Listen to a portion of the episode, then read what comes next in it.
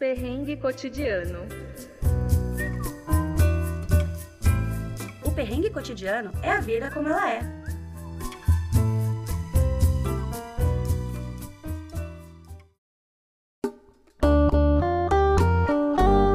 Olá, seja bem-vindo. Estamos de volta com mais um episódio do podcast Perrengue Cotidiano, iniciando 2023. Eu sou a Ana Lívia Fernandes e o perrengue de hoje é sobre a outra família. Esse é um perrengue anônimo e por isso vamos mudar todos os nomes para que as pessoas e os lugares não sejam identificados. Bom, então vamos de fofoca porque isso é que une o Brasil.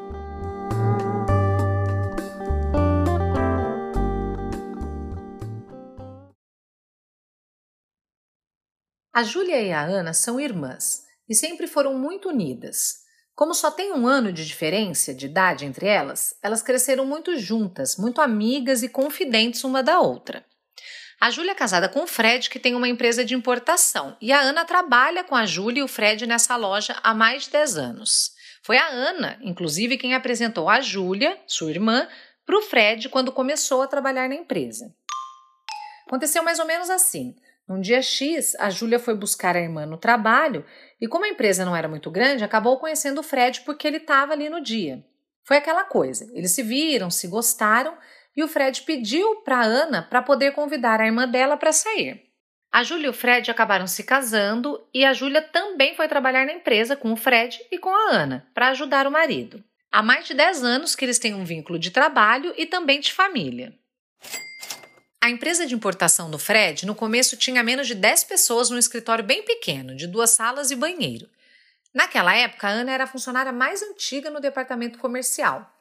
Na verdade, pouco depois que ela começou, ela passou a ser a única pessoa que fazia as vendas e foi quem fundou esse departamento comercial.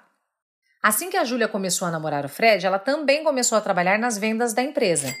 Então, tanto a Ana quanto a Júlia ajudaram a empresa a crescer e a crescer o bastante para o negócio ocupar um andar inteiro num prédio. A Ana e a Júlia foram as responsáveis pelos primeiros clientes, trabalharam bastante para garantir bons contratos, clientes satisfeitos e fiéis. Elas também que trabalharam muito para garantir uma boa reputação para a empresa como fornecedora. O Fred, a gente tem que explicar que é de origem estrangeira. Apesar de viver no Brasil desde criança e ter cidadania brasileira, ele nasceu em outro país e tem dupla cidadania. A tal empresa de importação foi inclusive criada pelo Fred para basicamente trazer para o Brasil os produtos lá do seu país de origem que tem alta demanda por aqui. Então o Fred fazia a parte de compra da negociação com os fornecedores estrangeiros, trazendo os produtos, e a Júlia e a Ana cuidavam da venda e da distribuição destes produtos por aqui no Brasil. A Júlia até começou a aprender o idioma, porque achava que tinha que estar mais envolvida com a família e a cultura do marido. Nesse meio tempo, a Ana casou também e as duas tiveram filhos, mais ou menos na mesma época. A Júlia teve dois meninos e a Ana um casal. Tudo estava lindo nesses 10 anos. A empresa cresceu, elas, eles puderam financiar uma casa grande, comprar um carro, as crianças nasceram, a família fez viagens de passeio também para conhecer a família do Fred no exterior.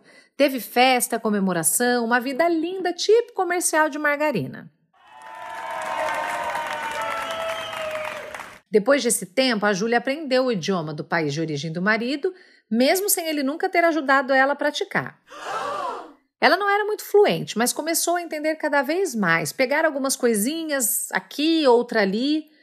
E aí foi quando ela começou a ficar preocupada com o que estava entendendo o Fred dizer ao telefone em alguns momentos.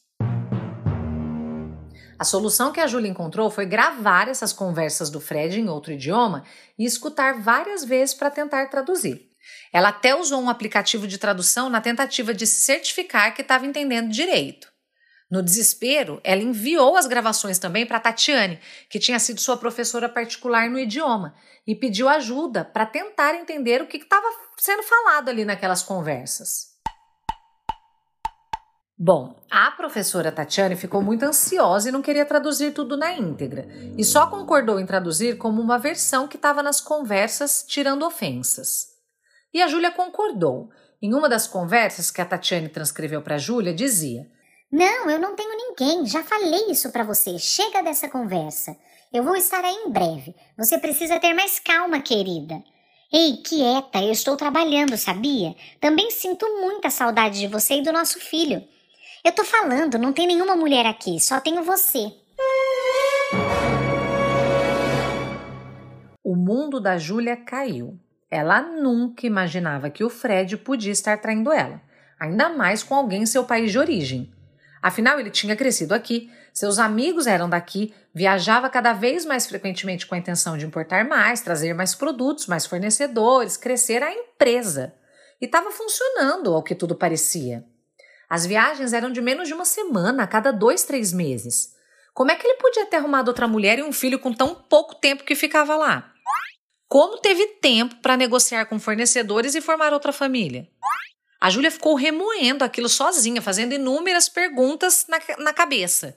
Ela até pensou em contar para Ana que, além de irmã, era também a sua melhor amiga, mas no fim achou melhor confrontar o Fred primeiro. Naquele dia mesmo que ela recebeu a transcrição da conversa que ela tinha enviado para Tatiana, ela esperou eles estarem em casa, as crianças terem dormido, e disse que queria ter uma conversa séria com ele. Ela falou, ela já chegou falando que já sabia que tinha outra mulher, que ele tinha outra mulher e um filho. O Fred abaixou a cabeça e ficou em silêncio, ouvindo o que a Júlia falava, sem responder nada por um tempo. Até que ele começou a chorar e disse que nunca foi nada sério. Que não era verdade que ele tinha um filho no exterior e pediu para Júlia perdoar. Continuou falando para ela pensar em todos os anos e todas as conquistas deles como família sobre como ele amava a Júlia e que aquilo tinha sido um deslize. Também pediu para ela não contar nada para Ana sobre isso, que eles resolveriam entre eles. A Júlia estava em choque, que ela nem lembra direito o que aconteceu nas semanas seguintes. As coisas aconteceram muito rápido, que só depois de um tempo que a Júlia se deu conta que não tinha sido só traída, né? Mas enganada de muitas outras maneiras. Três semanas depois da Júlia confrontar o Fred sobre a traição e ele ter admitido, ele simplesmente desapareceu. No primeiro dia, a Júlia ficou super preocupada. Ligou no celular dele o dia inteiro, mas só caía na caixa postal. Ninguém sabia do Fred nem onde ele estava. Ele saiu de casa para ir trabalhar, mas nunca chegou na empresa. Naquele dia, como era de rotina, a Júlia deixou as crianças na escola e chegou mais tarde no escritório. Mas quando chegou e viu que ele não estava lá, ligou, ligou, ligou muitas vezes no celular que continuava dando caixa postal. Ela perguntou para os outros funcionários, mas ninguém sabia dele.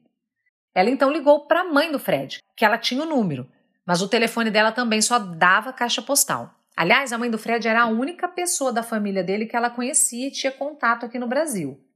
No segundo dia, desesperada, a Júlia contou tudo para Ana. Contou da traição, como que ela tinha descoberto e que já tinha algumas semanas isso. E que ele inclusive admitiu e pediu para não falar nada para ninguém e que agora o Fred tinha desaparecido desde o dia anterior. A Ana também ficou em choque, porque poucos meses antes o Fred tinha falado sobre vender a empresa, porque tinha recebido uma ótima oferta.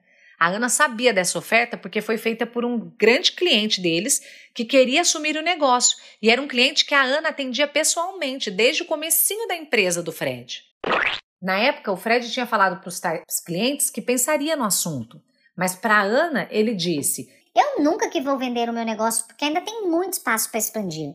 E vale muito mais do que eles querem pagar. É o meu legado para os meus filhos. As duas começaram a tentar entrar em contato com Fred enquanto tentavam descobrir se a empresa também tinha sido vendida. Havia preocupação legítima, porque ele tinha desaparecido. Além do medo de ter acontecido algum acidente ou ele ter sido sequestrado, porque eles moravam, afinal de contas, numa cidade grande e violenta. Ah, mas não demorou muito com uma ligação para um contato do tal fornecedor interessado e a Ana confirmou o que ela temia. O Fred tinha mesmo vendido a empresa. Na hora, ela queria dizer para a Júlia que o Fred não tinha desaparecido, não, que na verdade ele tinha fugido, vendido a empresa e dado no pé, e que só Deus sabia os termos em que ele tinha vendido a empresa, que talvez elas nem tivessem mais nem o cargo delas lá dentro. Aí, passado mais de dois dias, elas ainda estavam meio sem saber o que ia acontecer com elas, a empresa, até que o Fred ligou para a Júlia. E como se ele sentisse que estava sendo gravado, que por recomendação de uma advogada, a Júlia gravou mesmo a conversa deles. O Fred não falou nada sobre ter vendido a empresa. Falou nada sobre o trabalho da Júlia e da Ana lá. só falou que estava em seu país de origem, com a mãe, que sentia saudades dos filhos e queria falar com eles, e que ligaria depois para falar. Também falou que a casa dele estava no nome da Júlia, que ele tinha deixado um dinheiro na conta conjunta deles para que ela recomeçasse a vida. Quando a Júlia perguntou se era isso mesmo, se ele tinha abandonado o lar e se entrariam com o divórcio, e como lidariam com a guarda dos meninos e tal, ele só disse que o advogado entraria em contato com ela. Depois de alguns meses, um advogado entrou mesmo em contato com a Júlia.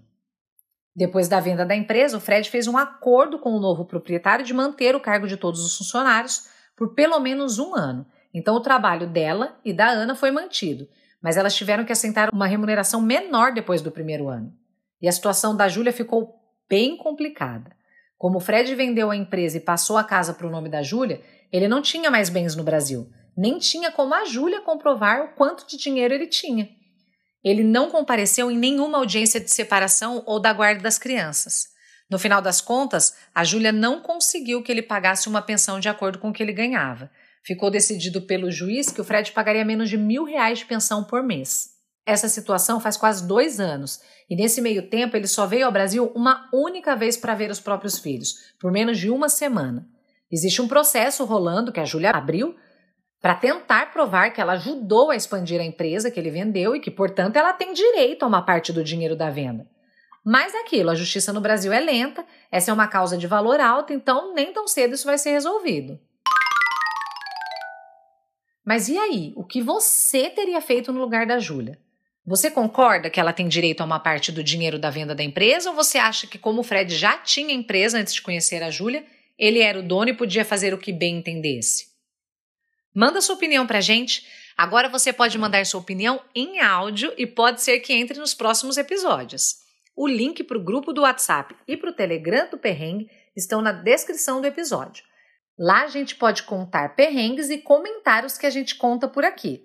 Entra lá que vai ser sucesso.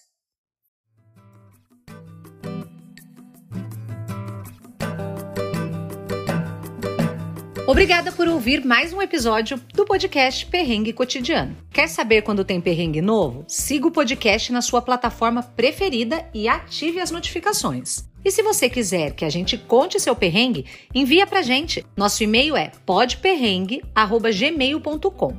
O pod é com D mudo. P O D perrengue@gmail.com. O e-mail e os links vão estar na descrição do episódio. A trilha sonora que embala a gente é de Quincas Moreira. E a produção e edição do podcast é da Lia Drummond.